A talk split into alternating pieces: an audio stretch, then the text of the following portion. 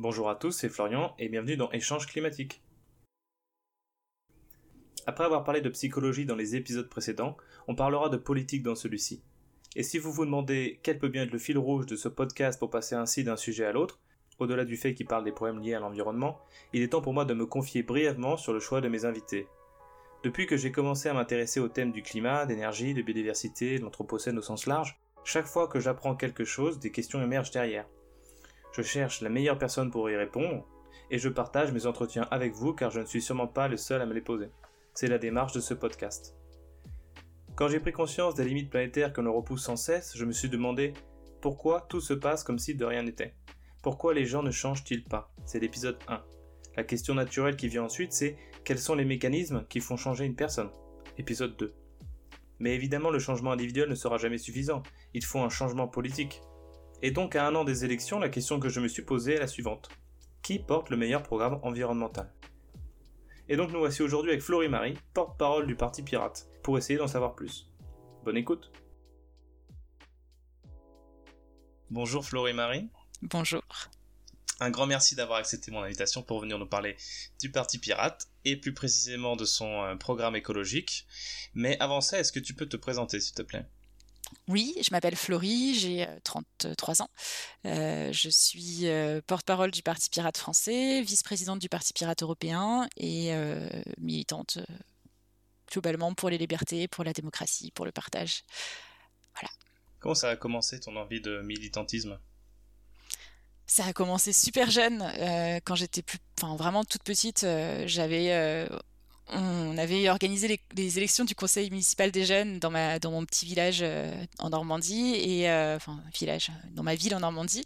Et, euh, et je me suis présentée avec j'avais dans mon programme je voulais mettre des pistes cyclables je voulais je voulais mettre le tri sélectif en place c'était plein de plein d'idées bien écolo. Et et bah j'ai été élue. Et puis en fait en cours d'année, en cours de mandat, parce que j'avais un mandat de deux ans, euh, donc j'avais 9 ans à cette époque-là. Hein. Euh, en cours de mandat, j'ai déménagé parce que mes parents euh, ont, trouvé un boulot ailleurs et donc du coup il a fallu que je m'en aille et j'ai pas pu faire mon, mandat jusqu'à la fin, donc petite frustration.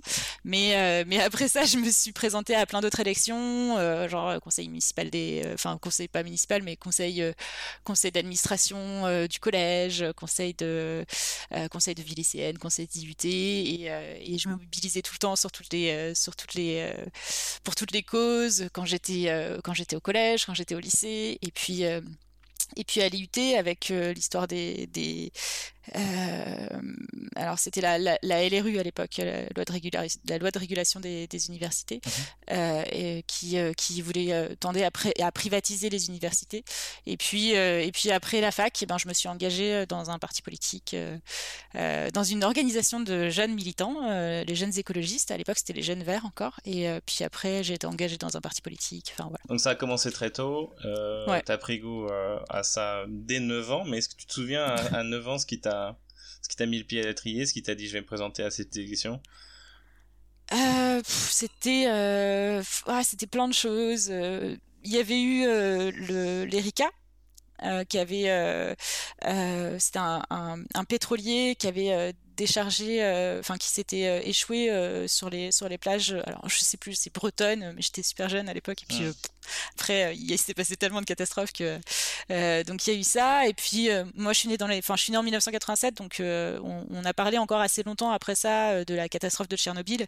et, et puis il y avait la victoire de François Mitterrand, le fait que il y avait une sorte de vent nouveau, un grand changement dans le pays et, et j'étais vachement intéressée par ce par cette cet aspect-là de, de pas de représenter les gens, mais plus de parler en leur nom et d'être leur porte-parole. Et c'était vraiment quelque chose qui me, qui me, enfin comment, qui me motivait en fait, parce que je savais que j'avais, enfin, j'avais une sorte de facilité à parler avec les gens, donc euh, je me dis bon, euh, euh, et, et, je savais qu'il y avait des gens qui n'arrivaient pas à s'exprimer forcément par eux-mêmes, et donc du coup moi je me suis dit, enfin quand je me présentais pour pour être élu à des endroits, c'était surtout pour représenter les gens et pour discuter avec eux, mais mais mais surtout dans le sens, les élus ils doivent écouter la, la parole des gens et les représenter seulement. C'est, on est délégué, on est élu, on n'est pas là pour décider à leur place, on est là vraiment pour les représenter. Donc en fait très très jeune, j'étais déjà dans cette dynamique-là. Et, euh, et euh, bah, sais pas si je pense que c'est un peu ça qui m'a poussé dans cette direction, mais euh, c'est resté depuis et, je suis toujours engagée. Et vraiment, enfin, il y a une sorte de,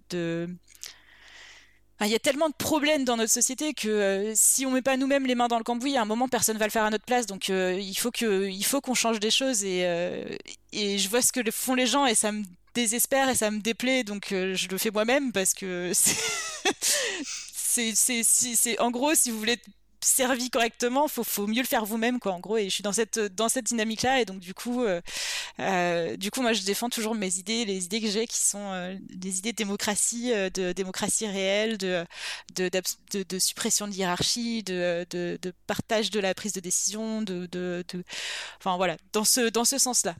justement, on va y venir. on va parler du Parti Pirate.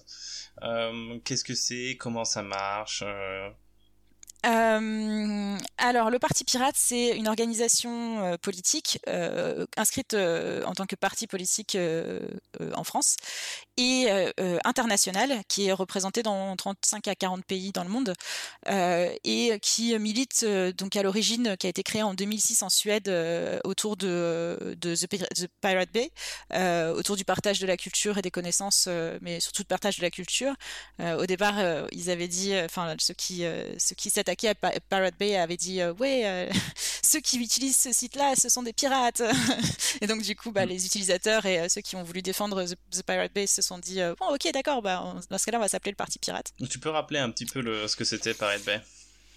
Euh, c'est un site, euh, c'était un site, enfin je, je, crois que ça existe encore euh, plus ou moins, mais c'était un site de partage de, de culture et de connaissances en peer-to-peer en fait, de, enfin de, ah ouais c'était un peu le, un endroit de, où on pouvait trouver tout un tas de films, de séries, de jeux vidéo, de même de logiciels, on pouvait trouver tout, un tas de choses en fait disponibles gratuitement sur un site internet.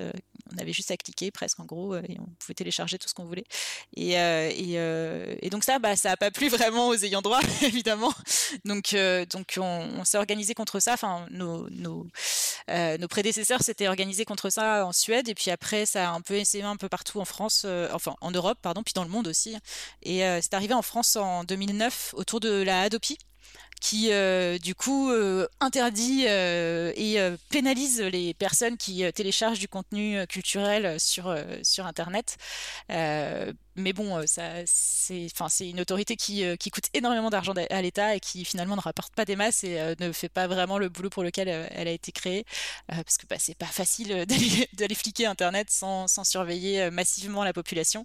Et il y a quand même des règles qui existent pour notre vie privée, donc Adopi, clairement, ça, ça ne peut pas marcher. Pourtant, ça continue d'exister et, et c'est contre ça que s'était créé le Parti Pirate en 2009. Donc c'est toujours resté parmi les choses contre lesquelles on milite hein, aujourd'hui.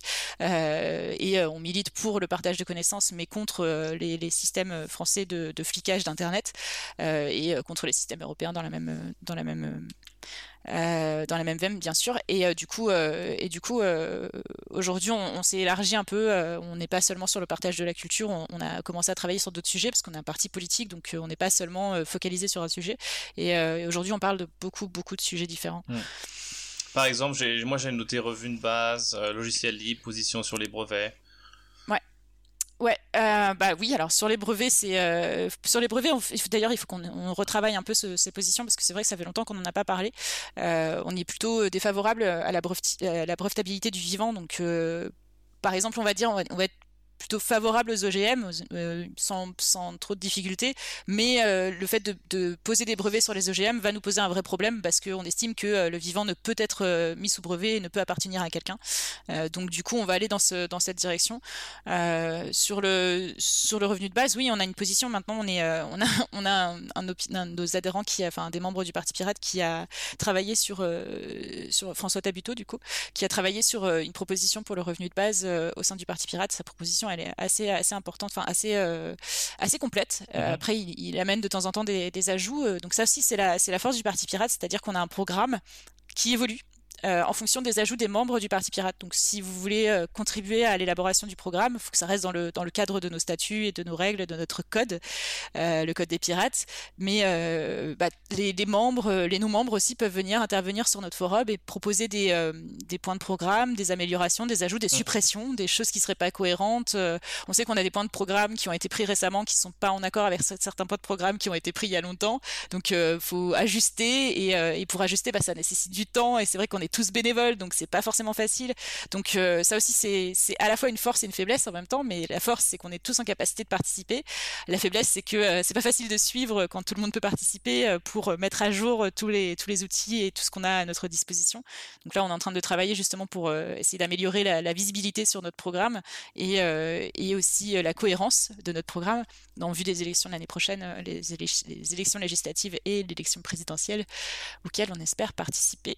Ah bah ça, je savais pas, parce que justement, j'ai vu votre live de lancement de, financement de, des élections législatives, et vous laissez un certain suspense sur la question des élections euh, présidentielles. Ah, on, on, on y pense, Enfin, on y pense. On va travailler sur une stratégie. Euh, on essaye de produire quelque chose. Là, on a déjà commencé. Euh, donc là, il y a, il y a peu, un, des membres du Parti Pirate, qui a commencé à, poser quelques éléments pour la stratégie de campagne euh, pour les, les, échéances de 2022. Et les législatives, c'est sûr, on y sera. Ça, on va y participer sans problème. Enfin, c'est, on cherche nos candidats d'ailleurs. Si des gens sont volontaires, il y a une plateforme pour. alors, c'était une plateforme pour les candidats pour les pour les régionales, mais du coup pour les candidatures pour les régionales. Mais du coup, comme comme les régionales on va pas pouvoir participer parce qu'on n'avait pas assez de personnes pour présenter des listes euh, entièrement pirates. Euh, du coup, on va soutenir personne pour les régionales. Euh, on a quelques candidats pour les départementales quand même dans certains cantons en France. Euh, on va publier dans pas longtemps une, liste de toutes ces personnes candidates. Il faut, qu'on la fasse parce que je crois qu'il y a quand même quelques-uns quand même. Je les ai pas en tête donc je suis désolée. Euh, mais, ça, donc on va pas vraiment participer cette année. Et puis de toute façon, notre participation, c'était vraiment du témoignage pour dire qu'on est là et que l'année prochaine, on sera là. Et, euh, donc du coup, la page pour les candidatures pour les régionales est toujours ouverte et on va la changer dans pas longtemps. On va rappeler tous les gens qui se sont présentés pour leur demander s'ils sont d'accord pour être candidats pour les législatives mais a priori de base c'était euh, l'objectif. Donc, euh, euh, donc là, oui, on va relancer un peu l'appel à candidature pour trouver nos candidats pour les élections législatives et, avec l'objectif, effectivement, ouais, peut-être de présenter quelqu'un, ce serait bien, de présenter quelqu'un à la présidentielle. Mais là, par contre, il va falloir qu'on décide de comment est-ce qu'on va faire, de comment est-ce qu'on va décider de qui sera candidat, comment est-ce qu'on va organiser cette campagne, organiser la, la, décision autour de la candidature aussi, même si c'est pas quelque chose qui, enfin, nous, on, on, réfléchit pas vraiment en termes de personnes, on réfléchit plus en termes d'idées et de programmes. Donc, euh, on va pas se focaliser, on va pas focaliser notre énergie sur le choix de la personne. On va d'abord focaliser notre énergie sur le choix du programme. Et après, s'il y a des volontaires pour le porter euh, à l'élection présidentielle, sachant euh, nos maigres chances, c'est, ce sera, ce sera, ce sera cette personne-là, mm. une personne, et puis ou plusieurs personnes. mais une personne, il faut un nom. En fait, c'est ça le problème, c'est que c'est un problème pour nous d'ailleurs, c'est qu'il faut un nom. Mm. Et, et, donc, on doit réfléchir comment est-ce qu'on va décider de ce nom, mais on doit réfléchir surtout à ce que cette candidature va porter. Et donc, on va travailler sur ça cet été, en fait, sur la stratégie de, campagne du Parti Pirate. On va y travailler beaucoup cet été-là. Hmm. Donc, euh, c'est le moment. votez pas pour nous, votez pour nos idées. C'était un slogan du Parti Pirate. Ouais.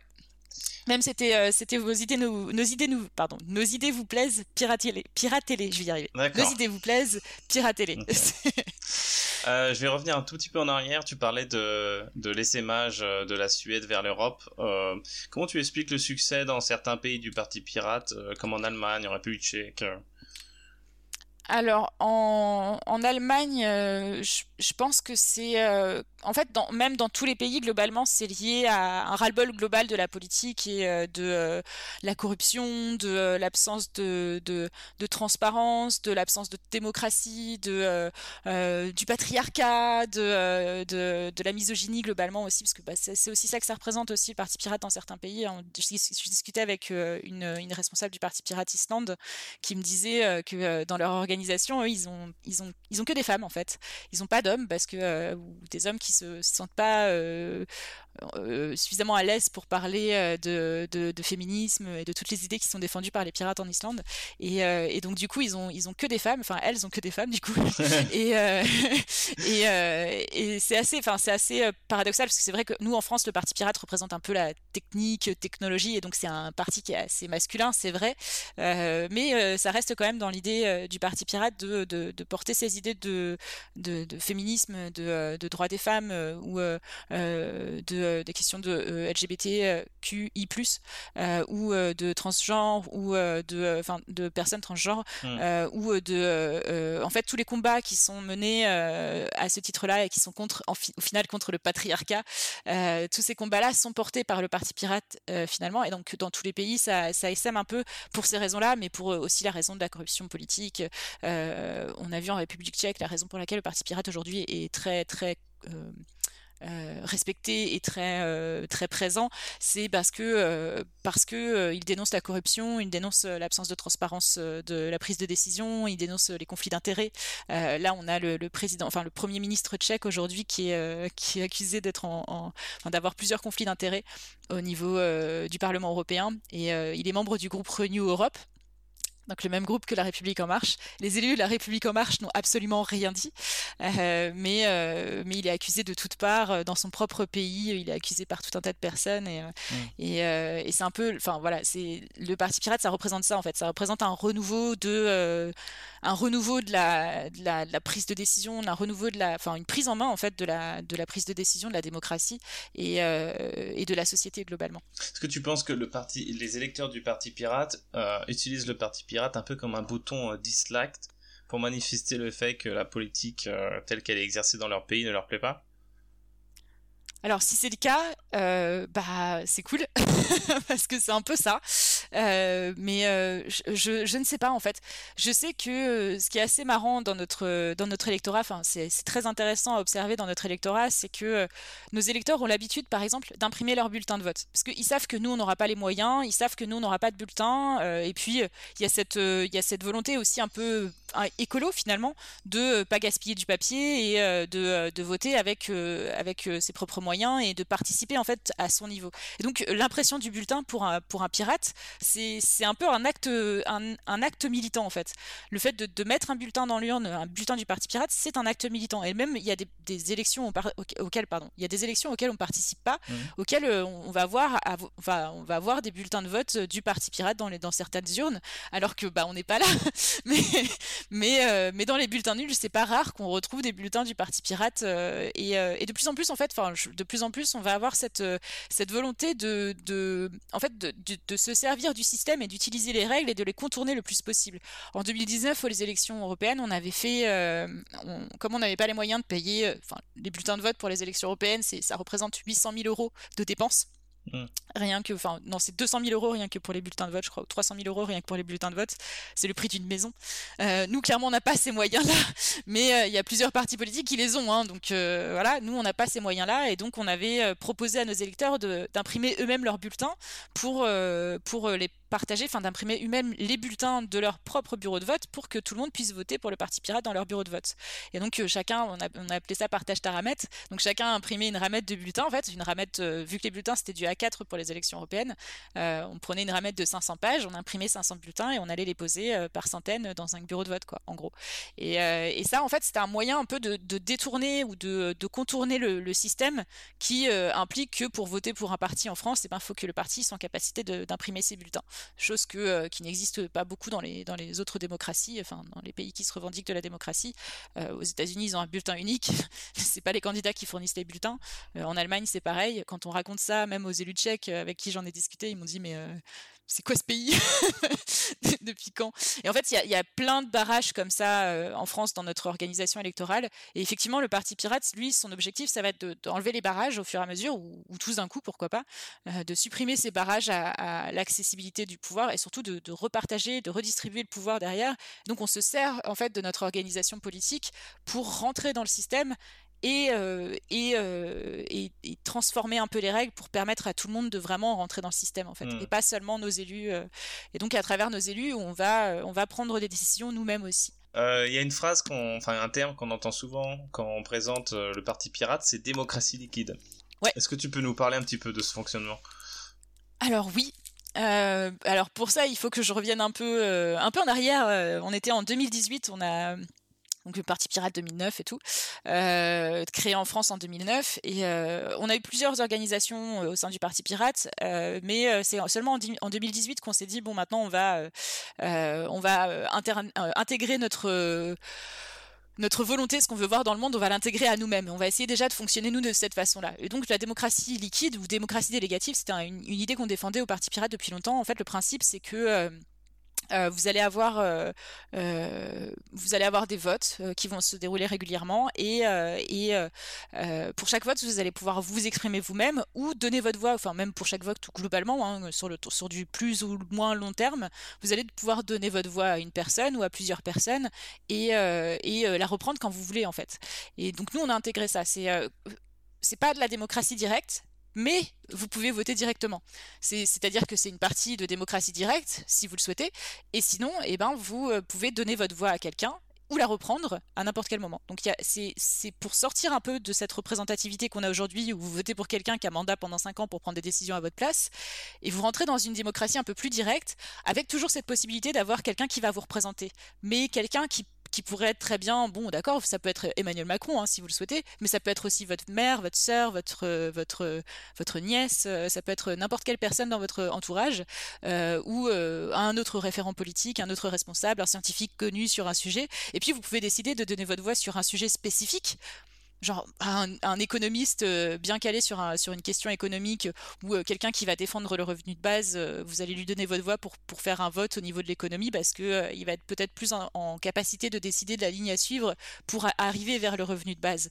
Et donc toutes les questions économiques, vous allez pouvoir les, les, les lui soumettre à lui. Et donc vous lui donnez votre voix à cette occasion. Mais rien ne vous empêche de la reprendre à n'importe quel moment. Si à un moment il, fait une, il fait une, il fait part d'un avis qui n'est pas le vôtre c'est bon, je vais, euh, je retourne euh, chercher ma voix, c'est bon, ça sert à rien, c'est pas lui euh, qui va voter à ma place. Mm. Et, et donc voilà, c'est un mélange entre représentativité et, et démocratie directe, mais, mais plus proche de la démocratie directe que de la représentativité pour le coup. Mm.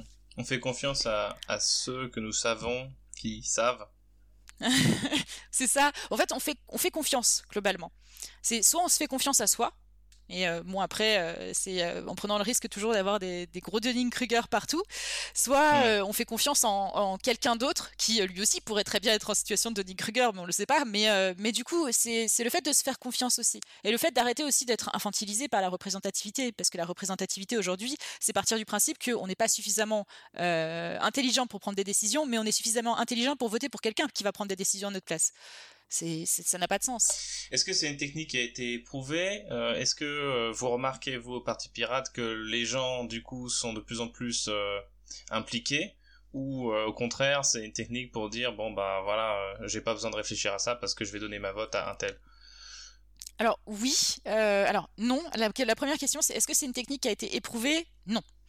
Euh, parce que c'est très récent. Hein, euh, c'est une technique qui a été euh, développée dans les années. alors c'est très récent, donc c'est peut-être 90, il me semble, dans les années 90, peut-être 70, peut-être qu'on a commencé à en parler.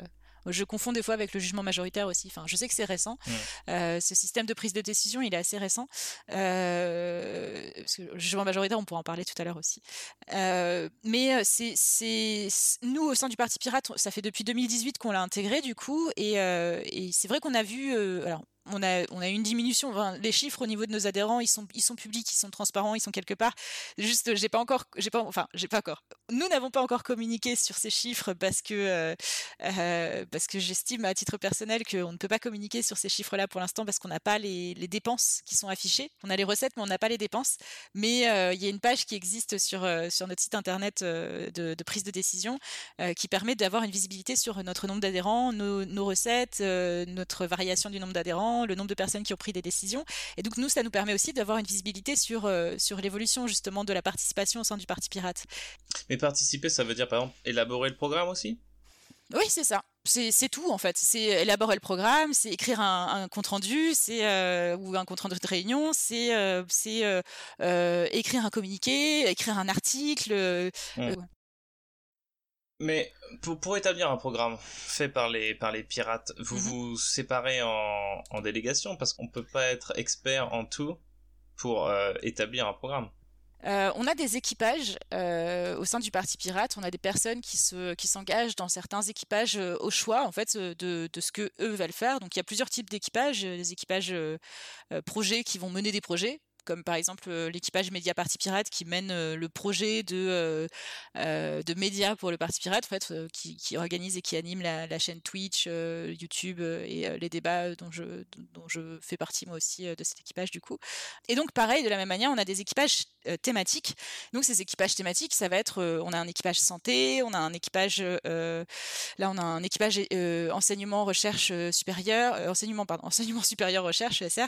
on a un équipage qui va se créer là sur l'emploi, je crois aussi. Euh, et donc euh, chacun de ces équipages vont être sollicités sur des sur des sujets bien spécifiques. On va aller dedans pour aller débattre de certains sujets. Eux, ils vont être force de proposition sur des points de programme aussi. Ils vont les proposer à l'assemblée permanente. C'est la totalité des pirates qui vont voter, mais euh, c'est c'est peut-être pas forcément la totalité des pirates qui vont voter le point. C'est-à-dire qu'ils vont voter à travers les personnes membres de ces équipages en qui ils peuvent avoir confiance parce qu'ils savent que ce sont des experts et qu'ils sont inscrits dans l'équipage en tant qu'experts. Mmh. Maintenant, euh, bon, euh, tu voulais aussi qu'on discute un peu de la question du nucléaire. Euh, tu m'en avais parlé.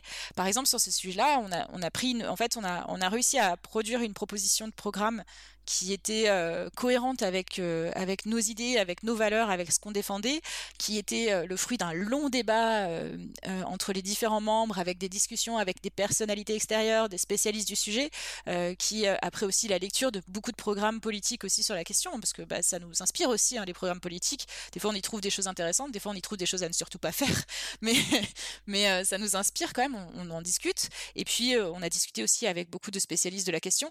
Par exemple, Par exemple quel programme de quel parti politique euh, vous a le plus inspiré? Sur la question du, nucléaire, là par contre, oui, effectivement, on a regardé les positions politiques pour, pour bien comprendre aussi pourquoi est-ce qu'il y avait une cristallisation du débat sur le sujet et euh, pour voir aussi dans quelle direction est-ce que tous ces gens allaient.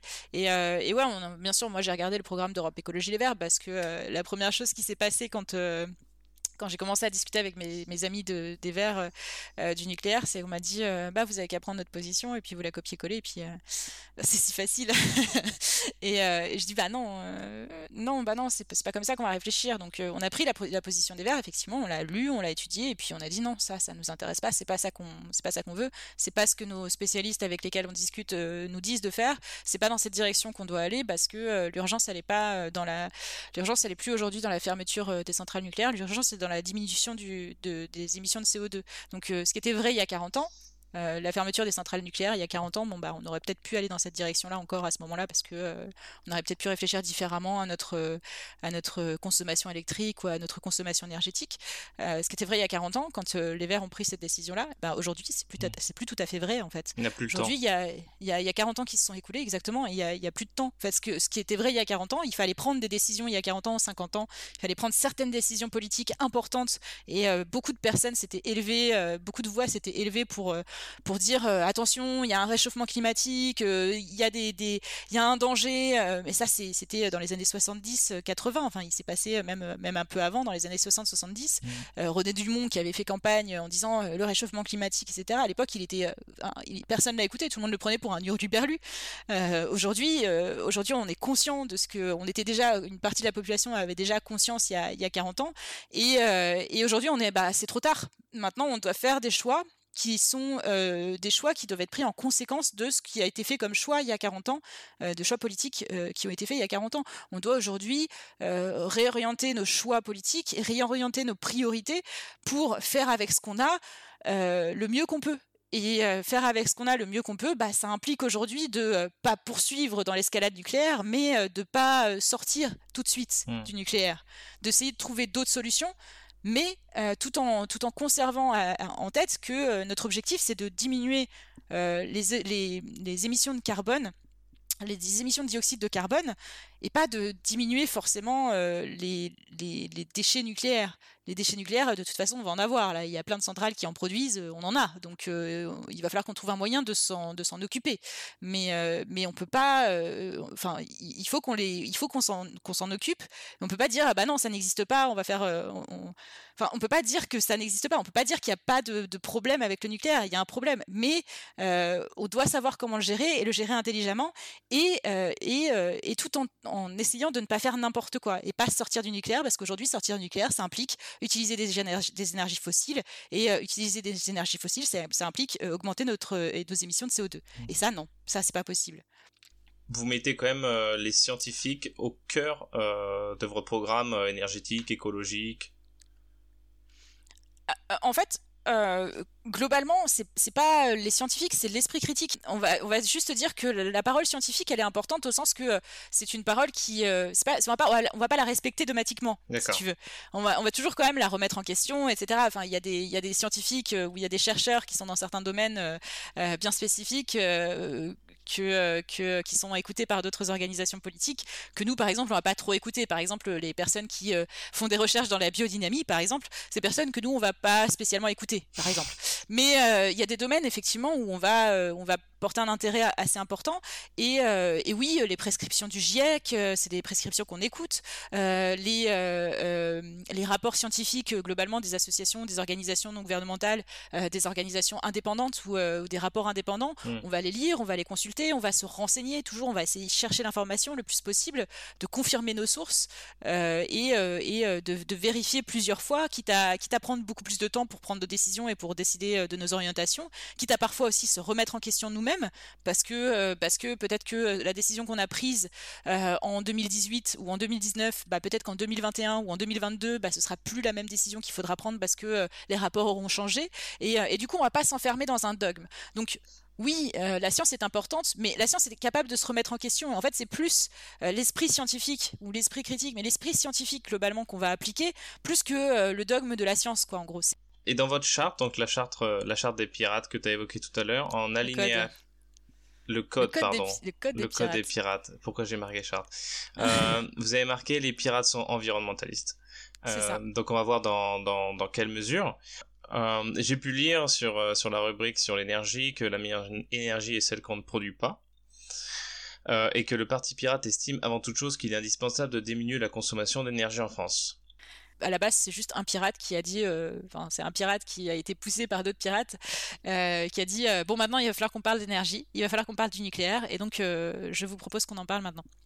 Et donc, euh, et donc, il a fait une proposition. Euh, euh, il a ouvert le débat. En fait, on a eu un long débat. On a eu le débat avec Élie Tessier et, François-Marie Bréon. On a eu des échanges écrits qui sont encore visibles sur le forum, sur une partie publique du forum. Donc, le forum, c'est discours.partipirate.org. C'est là où il y a beaucoup, beaucoup de, de, contenu.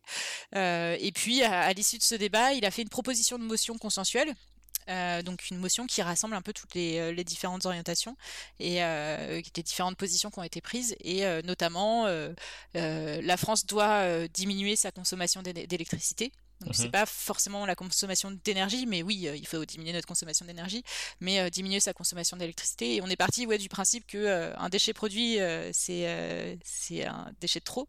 un déchet, un bon déchet, c'est un déchet qui n'existe pas. Et bah pareil, une bonne énergie, c'est une énergie qui, qui, qui n'existe pas le moins possible. donc on va, on va, enfin, en fait, on va partir du principe qu'il faut diminuer notre consommation d'énergie le plus possible. Donc favoriser les transports doux, favoriser l'isolement des maisons euh, des, l'isolement des, des, bâtiments globalement, euh, favoriser euh, les pompes à chaleur par exemple, favoriser tout ça et diminuer le plus possible notre consommation énergétique et notre production. Justement, sur, les moyens de, transport doux, il y a aussi une phrase que je trouve intéressante dans, dans le programme, c'est le Parti Pirate propose de changer les paradigmes sociétaux de réussite sociale à travers les achats non nécessaires de véhicules excessivement énergivores. Comment on change euh, ces paradigmes de sociétaux de réussite? Est-ce qu'on interdit la publicité des SUV par exemple? Euh, la publicité, ouais. Globalement, il faudrait interdire la publicité, mais euh, j'ai pas encore réussi à amener le Parti Pirate dans cette direction, mais on a déjà demandé l'interdiction des écrans publicitaires. Déjà, c'est déjà une, c'est déjà quelque chose d'intéressant. Mais globalement, ouais, la publicité, c'est quelque chose qu'on n'aime pas trop. Et ouais, ce serait bien de tendre vers l'interdiction de la publicité pour les SUV, mais euh, plus largement de tendre vers l'interdiction de la publicité euh, globalement, oui, euh, parce que la publicité, c'est un, pouce à la consommation, alors que, alors que le lobbying, par exemple, ce serait beaucoup plus intéressant, le, lobbying citoyen, ce serait beaucoup plus intéressant, plutôt que de voir des spots de publicité, on pourrait voir des, je sais pas, des spots de lobbying citoyen, j'en sais rien, ou en tout cas des, des, des, mises à disposition du temps d'antenne pour ça, pourquoi pas, j'en sais rien, je ne sais pas, c'est une proposition, bref. donc la publicité pour les SUV, ouais, ça devrait être interdit. Mais, enfin, comme la publicité pour le tabac, comme la publicité. mais il n'y a pas que ça. Ça peut être aussi réduire l'espace dédié à la voiture dans les dans les grandes villes. Ça peut être mettre à disposition des véhicules en partage. Ça peut être et promouvoir le plus possible en fait le partage et pas la possession d'un véhicule. c'est pas normal aujourd'hui qu'il y ait. Enfin, moi, par exemple, j'ai un parking devant chez moi. Il y a toute la journée, toute la journée, il y a au moins 50 bagnoles qui sont garées sur le parking et qui ne bougent pas de la journée. Elles prennent un espace dans l'urbanisme qui est impressionnant et elles ne bougent pas de la journée. Elles sont là, elles bougent pas. Il y, a, plein d'espaces qui sont à leur disposition, elles ne bougent pas. Il y a euh, les routes qui sont euh, hyper larges. On a quatre voies pour les voitures et on a quasiment, euh, moi là, à côté de chez moi, c'est le trottoir est divisé en deux. Il y a une partie pour les piétons, une partie pour les vélos. Et je vous assure qu'un un une personne à mobilité réduite, une personne en fauteuil roulant ne peut pas passer. C'est, enfin, sera forcément sur les deux, empiétera forcément sur les deux. Donc ça, ça ne donne pas envie d'avoir un vélo parce que bah, c'est super dangereux. Ça donne pas envie d'aller marcher bah, parce que c'est super dangereux aussi. Moi, je suis une piétonne, hein, j'ai pas de voiture, euh, j'ai, euh, j'avais un vélo, mais je me suis fait piquer, donc j'ai plus de vélo. Euh, mais enfin, j'utilise j'utilise des, des, transports en commun quand, quand je peux ou quand c'est vraiment nécessaire. Mais sinon, je fais la plupart des trajets, je les fais à pied. Et, et clairement je me sens en danger dans la route, euh, enfin sur la route, dans la rue, je me sens en danger parce que bon déjà la, rue est très très mal foutue euh, et, euh, et, les femmes sont très très malvenues dans la rue hein, globalement malheureusement. Mais, euh, mais pas que ça, c'est aussi les piétons, euh, on n'a pas de place, les cyclistes, ils n'ont pas de place, les, voitures prennent tout l'espace finalement. Et, ça, c'est euh, donner envie aux gens d'avoir une voiture parce que bah, ils ont toutes les, toutes les, tout est mis à leur disposition depuis les années 50, hein, depuis les, les, les, grandes surfaces. Si je veux aller au, centre commercial le plus proche d'ici, si j'ai pas de voiture, bah, j'y vais pas parce que bah, j'ai pas, c'est super loin, c'est les transports en commun m'amènent au bout du parking qui fait je ne sais pas combien de, de centaines de mètres. Euh, il va falloir que je trimballe toutes mes courses euh, sur mon dos pour aller euh, et et c'est et et en plus les centres commerciaux sont faits pour justement pour y aller en voiture. Donc globalement notre société elle est faite, elle est organisée autour de la voiture. Donc ouais, il y a y a plein de choses à faire et pas seulement interdire les publicités pour les suivre. Mais ça pourrait déjà être un changement dans les paradigmes déjà ouais. Je crois que vous allez même plus loin. Il y, a, il y a même une phrase qui dit que les grands centres urbains voient leur accès interdit aux véhicules personnels en échange d'un circuit de transport en commun renforcé et gratuit. Ouais. Euh, alors, du coup, la gratuité des transports en commun, on est revenu dessus. Hein, après, ça, c'est une proposition, je crois, qui date de 2016, il me semble, ou, euh, peut-être avant, peut-être 2015. Mais c'est une, vieille proposition. Je, sais qu'à l'époque, on avait beaucoup d'écologistes et on avait une grosse influence écologiste dans notre organisation à cette époque-là. Moi, je, n'étais pas encore membre du Parti Pirate à, cette époque-là. Et, donc, du coup, sur la gratuité des transports en commun, je sais que c'est une position qui est défendue aujourd'hui plus, d'ailleurs aujourd'hui plus par le Parti socialiste que par le Parti par Europe Écologie des Verts, paradoxalement. mais on avait pris une position pour les municipales pour la gratuité des transports en commun, puis on est revenu dessus. A supprimé la proposition parce qu'on estime qu'il y a besoin de plus de débats et qu'on peut pas dire il faut la gratuité des transports en commun partout. Par contre, effectivement, dans les centres urbains, euh, la, diminution de l'espace alloué aux voitures, ça c'est nécessaire. Et, euh, réduire l'accès aux voitures à Paris, par exemple, euh, le Paris sans voiture, ça c'est une très très bonne mesure. C'est vraiment bien.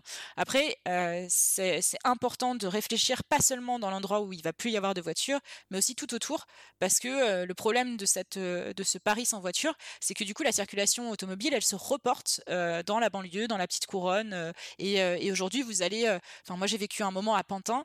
Pantin, c'est une des villes les plus polluées de France, en fait, parce que il y a toute une circulation automobile qui passe à cet endroit-là. Il y a, une grosse route qui passe. Enfin, c'est hyper pollué au niveau de, des gaz d'échappement. Et, globalement, bah, c'est ça qui se passe, c'est que la, pollution, elle est, plus dans le centre urbain, elle est dans la banlieue, dans la banlieue proche, donc de Paris ou des villes qui ont, supprimé ça. Il y a des villes, il y a des villes dans lesquelles ça fonctionne plutôt bien. Je crois Montpellier a fait ça assez bien quand même, supprimer les voitures au centre du centre euh, historique. Ils ont mis des trams euh, qui vont de part et d'autre de la ville et euh, le réseau est assez bien foutu, il me semble. Après bon, je suis pas spécialiste non plus de l'urbanisme, hein, mais mais c'est plutôt intéressant ce qu'ils ont fait là-bas. Puis il y a des villes où il y a des villes où c'est catastrophique, mais comme partout quoi. Les ENR, du coup on a parlé du nucléaire, on est obligé de parler des ENR. Quelle est votre position dessus? Ah bah alors, la position du Parti Pirate, c'est... Euh, la position du Parti pirate, c'est le plus possible, le plus possible, aller dans cette direction de, enfin pas forcément aller dans cette direction, mais aller dans la direction d'une énergie renouvelable, forcément, et qui soit aussi faiblement productrice de CO2. Donc ça implique, euh, donc ça après moi encore une fois je le dis, hein, ma grosse spécialité personnelle c'est euh, plus euh, les questions de démocratie, de démocratie et d'organisation sociétale. Mais du coup sur la question environnementale, en fait sur la question environnementale, il y a tout un tas de données qu'il faut prendre en considération dans la production d'énergie renouvelable. C'est combien est-ce que ça coûte en métaux rares et combien est-ce que ça produit de, de dioxyde de carbone de poser une éolienne, de concevoir une éolienne, de produire une éolienne, de la poser, de la faire fonctionner et après de la recycler et combien on aurait besoin d'éoliennes euh, pour euh, produire de l'électricité en suffisamment grande quantité pour répondre aux besoins de la population. Et là, en fait, c'est là où on, se retrouve dans une, sorte de, un peu de paradoxe, où on va dire, oui, il va falloir produire des énergies non renouvelables pour diminuer consommation de la production, pardon, pour diminuer la production de CO2, Sauf qu'on va produire finalement plus de CO2 en allant dans cette direction-là de produire des éoliennes, produire des panneaux solaires, que si on continuait à utiliser aujourd'hui l'énergie nucléaire ou euh, de développer l'énergie nucléaire. Et donc, euh, nous, on part du principe que, bon, déjà, euh, le nucléaire n'est pas une énergie fossile, c'est pas une énergie renouvelable, hein, on est d'accord, c'est pas une ENR, mais c'est pas une énergie fossile non plus, et c'est une énergie qui est faible consommatrice, enfin faible productrice de carbone, de dioxyde de carbone. Donc, c'est une énergie décarbonée et c'est une énergie dont on a besoin pour réduire nos émissions de dioxyde de carbone. Donc, on va plutôt choisir cette orientation-là en disant, bon, on va pas non plus faire la course au nucléaire, on va juste faire euh, poser euh, au moins euh, des limites sur la sortie du nucléaire et justement pas justement pas sortir du nucléaire. Tant qu'on n'aura pas réussi à produire de manière suffisamment enfin en fait tant qu'on n'aura pas réussi à produire de l'électricité qui soit décarbonée avec les énergies renouvelables de l'électricité qui serait aussi décarbonée que celle qui est produite avec le nucléaire. Voilà. Après, bon, euh, le nucléaire, moi, je suis pas favorable à titre personnel. Je suis toujours pas favorable. Hein. On a voté cette orientation. J'ai même voté pour l'orientation qui est aujourd'hui dans le programme du Parti pirate. Mais à titre personnel, je reste quand même très défavorable à l'exploitation de l'énergie nucléaire. Sauf que force est de constater que les erreurs du passé, les erreurs qui ont été faites il y a 50 ans, eh ben, il faut aujourd'hui euh, vivre avec et euh, changer, changer de façon de voir les choses et prendre en considération l'urgence. Donc, Énergie renouvelable, oui, si elles sont respectueuses de l'environnement, si elles ne produisent pas trop de CO2. L'éolien offshore, par exemple, c'est une énergie renouvelable qui, qui est produit énormément d'électricité. De, Après, c'est une énergie, malheureusement, qui va aussi avoir un impact sur la biodiversité dans les fonds marins. Et ça, ça, peut être aussi problématique. l'énergie l'énergie des barrages, du coup, les, les barrages hydroélectriques, ces barrages-là sont, par exemple, une, une forme d'énergie renouvelable qui est intéressante. Sauf qu'en France, on peut plus faire de barrages aujourd'hui. On a, écoulé, enfin on a, écoulé, on a euh, atteint la limite des barrages. Euh, et si on continue à faire des barrages aujourd'hui en France, on risque de vraiment beaucoup trop impacter la biodiversité et euh, l'environnement. Et donc c'est pas souhaitable pour notre pays d'aller dans cette direction. Par contre, effectivement, l'éolien offshore, ça peut être une solution intéressante. Après, il faut voir. Moi, je connais pas non plus les tenants et les aboutissants. Je connais pas les calculs exacts de la consommation de CO2 qu'on va avoir sur chacune de ces énergies. Je ne connais pas les comment dire, euh, la production exacte d'énergie euh, de, ces, euh, de ces éoliennes. Je ne connais pas non plus les, rendements, en fait. je ne sais pas quelle est leur durée de vie, et etc. etc. ce, que, je sais, moi, à l'heure actuelle, c'est juste que... il semblerait que pour les besoins énergétiques que nous avons dans notre pays et compte tenu de notre volonté de sortir de l'énergie fossile pour la production énergétique, que ça passe par que ça passe par le chauffage ou les, les, véhicules, hein, parce qu'on est de plus en plus dans la recherche de véhicules électriques aussi. Hein. J'aime bien les écologistes qui veulent pas de nucléaire, mais en même temps qui proposent des véhicules électriques. Je trouve ça pas forcément très cohérent, parce que du coup, bah, pour avoir des véhicules électriques, il faut de l'électricité. Hein. mais l'électricité, on va pas la produire avec du pétrole. Ou alors, dans ce cas-là, autant garder des véhicules thermiques ou alors diminuer complètement le nombre de véhicules dans le parc automobile, peut-être euh, carrément supprimer les voitures, pourquoi pas, mais pas proposer des voitures électriques parce que ça c'est pas écolo.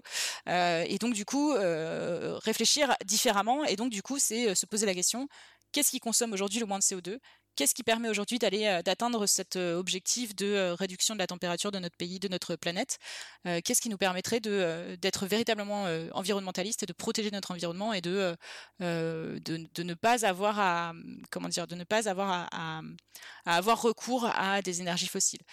Énergie renouvelable, oui. Énergie nucléaire, malheureusement. Il n'y a pas d'autre solution pour le moment.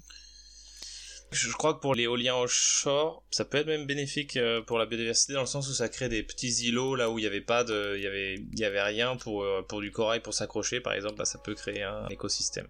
Ah, c'est bien ça. Florie Marie, merci beaucoup. Merci à toi de m'avoir invité. Ainsi s'achève mon entretien avec Florie Marie. J'ai hâte de voir le programme quand il sera plus étoffé l'année prochaine. Ce sera pourquoi pas l'occasion d'un nouvel épisode. Si vous avez aimé celui-ci, n'hésitez pas à le partager. Et si vous avez des commentaires, je serai ravi de les lire sur les réseaux ou par email. À bientôt